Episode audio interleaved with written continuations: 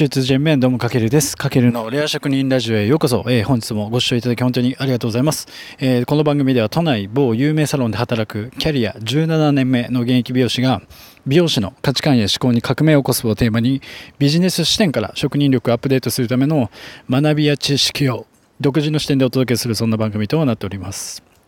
はい、皆さんこんばんは。今日は12月、えっ、ー、と、27日ですね。もう日曜日。今日はね、ちょっと忙しくてですね、やっぱこんな時間になってしまったんですけども、昨日ちょっとね、また、ちょっとね、やっぱ飲み会が多くてですね、12月忘年会、まあ自粛で、お店の中で忘年会やったんですけど、はい、ちょっと二日酔いで昨日はダウンしてましたってわけで、今日ちょっとね、また、えっ、ー、と、ちょっとふと思ったので、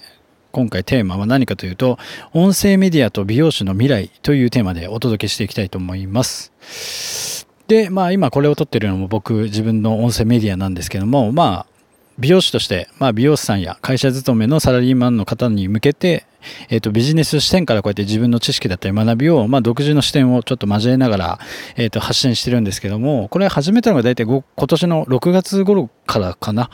え、ー、と、配信し始めていて、で、まあ、その間ちょっと、やったりやらなかったりで空いちゃってたんですけど、最近は10月ぐらいから、えっと、ほぼ、できる限り毎日、えっと、更新するようにしていて、で、その中でやっぱ試行錯誤してきて一番感じたのは、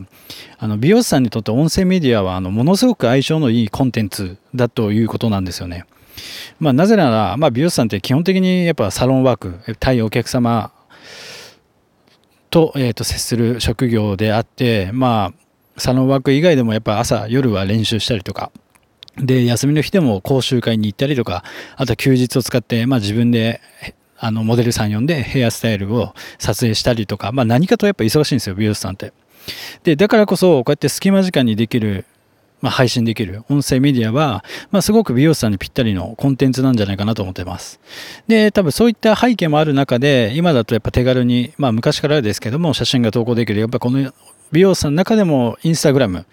を使ってる方が多いっていうのは、そういうところからも来てるんじゃないかなと思ってます。ね、もちろん僕もあのインスタグラムね、もう結構昔からやってるんですけども、やっぱこの音声メディアを始めてから肌感覚で言うとやっぱ音声メディアの方があの簡単だなと思ってます。で、美容師さんにとってやっぱそれぐらい一番いい相性がいいっていうのが僕の中で音声配信で、まあやっぱどうやってやるかというと、まあ隙間時間に本当にこのスマホに入ってるボイスメモのアプリでポチッと押して録音するだけ。で、あとはもうその様々なプラットフォームが出てるんで、そこに発信していくっていう形なんで、結構簡単ですよね。まあ、インスタの場合だとやっぱしっかり写真何枚も撮って加工したりっていうのは必要なんですけども、音声の場合はそれが全くいらないので、まあもちろんね、何話そうかなっていうテーマは、と、聞かせ方っていうのは大事なんですけども、あの、僕はどっちかというとやっぱインスタより音声メディアの方が手軽だなと思ってます。で、まあ美容師さんで言えばどんな、じゃあ、テーマでラジオというか音声をやったらいいかっていうと、例えばまあ美容師さんなんで、それこそ本当にヘアケア方法とか、まあおすすめのシャンプー剤とか、あとスタイリング剤を紹介するとか、で、今って、で、なんで美容師さん相性がいいのかっていうと別の角度から言うと、要は音声の世界って今結構日本でもぐんぐんぐんぐん伸びてきていて、まあその働くママさんとかが積極的にパーソナリティとして活躍してるんですよね。まあ要は隙間時間でもこうやって今言ったように効率よく配信できるっていうところも踏まえると、ママさんっていうえっ、と、世代が、えっ、と、ラジオの世界でも活躍してて、だからそれを自然と主張している視聴者さんも、やっぱり同じく子供を持つママさんがリスナーさんで多いんですよね。で、そこ、そういった場合に、えっ、と、要は、そういうママさんたちも、ラジオとか音声のプラットフォームにすでに集まってるので、まあ、美容師さんとも、えっ、と、相性いいかなとはすごく思ってるんですね。で、音声メディアってまだまだこれから多分伸びていく一部で、まあ今ってまだ若い人は少ないですけど、まあ言っちゃえば昔の YouTube みたいに、いずれいろんな世代の人が集まる場所になるからこそ、今のうちからあのコンテンツをコツコツ作っていくのがすごく僕はベストだと思ってます。で、今はさらにあのね、AirPods とかに代表されるワイヤレスイヤホンの進化で、やっぱながら聞きできる時間の使い方が、これからはより便利な世の中になるっていうニーズが、えっと、今後拡大していくので、まあ、すでにね、美容師さんでも配信してる人ってね、結構いるんですよ。いるけれども、毎日続けてるのは、本当に肌感覚的には多分1割ぐらい。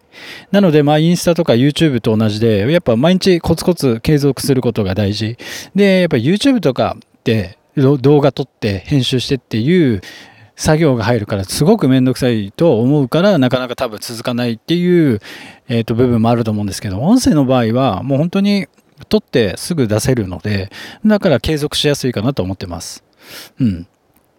でまあけどその手軽さがあるからこそその反面誰でも気軽にできるようになるので多分自然とこうチャレンジするっていう人は多くなってくると思うんですよ。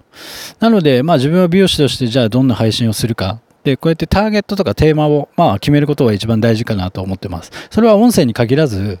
あの YouTube とかね、インスタとかでもそうなんですけども、で、いずれ多分僕がこれ一番すごく美容師として可能性が未来にあると思ってるのは、いずれこの美容師さんも音声から集客ができる世界が必ず来ると思ってるんですよね。で要はまあ自分が美容師としてどんなお客さんを今担当しているかでその世代に向けて世界観をしっかりと統一してその音声でも発信する内容が、えーと明確にして